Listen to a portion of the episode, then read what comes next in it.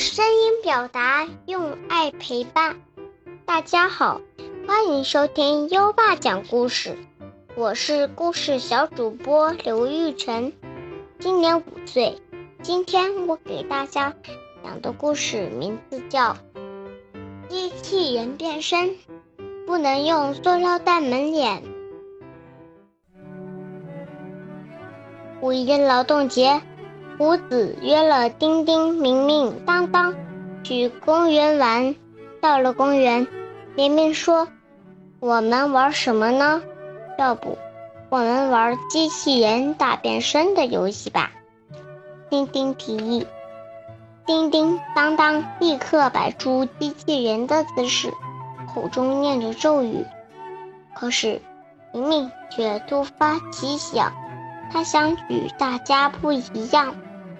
他捡起草丛里的一个白色塑料袋，往头上一套，然后摆出一个姿势，还不停地沿着公园的路上爬了起来。机器人大变身，机器人大变身，我要抓住你，我要抓住你！大家向明明追去。突然，扑通！前面奔跑的明明摔倒了，丁丁跑过去，看见明明的头包裹在塑料袋里，拼命的张大嘴巴：“明明，明明，你怎么了？”丁丁大声叫道。听见声音，爸爸妈妈们跑过来，急忙摘下明明头上的塑料袋，严肃地说：“塑料袋可不能套在头上。”时间长了会透不过气来，以后可不能这样玩啊，知道吗？塑料袋套罩在头上拿不下来怎么办？一不要着急慌张，更不能打呼打闹。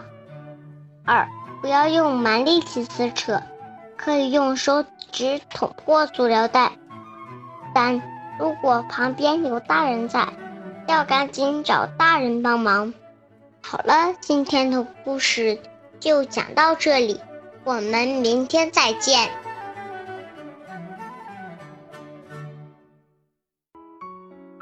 欢迎刘玉成小朋友第一次给大家分享的故事：机器人变身不能用塑料袋蒙脸。刘玉成小朋友的声音相当可爱，讲起故事来也是落落大方，叙述的语气平缓。能把整个故事完整流畅的展现给听众，这是很值得表扬的哦。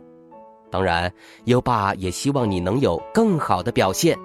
这个故事中，你可以试着用不同的语音语调来区分人物。念咒语的部分，机器人大变身，我要抓住你！哈，这句呢可以略带夸张一些，增加整个故事的起伏。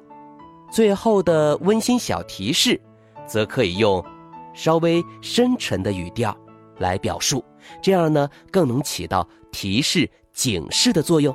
试一下，你会有更大的进步哦。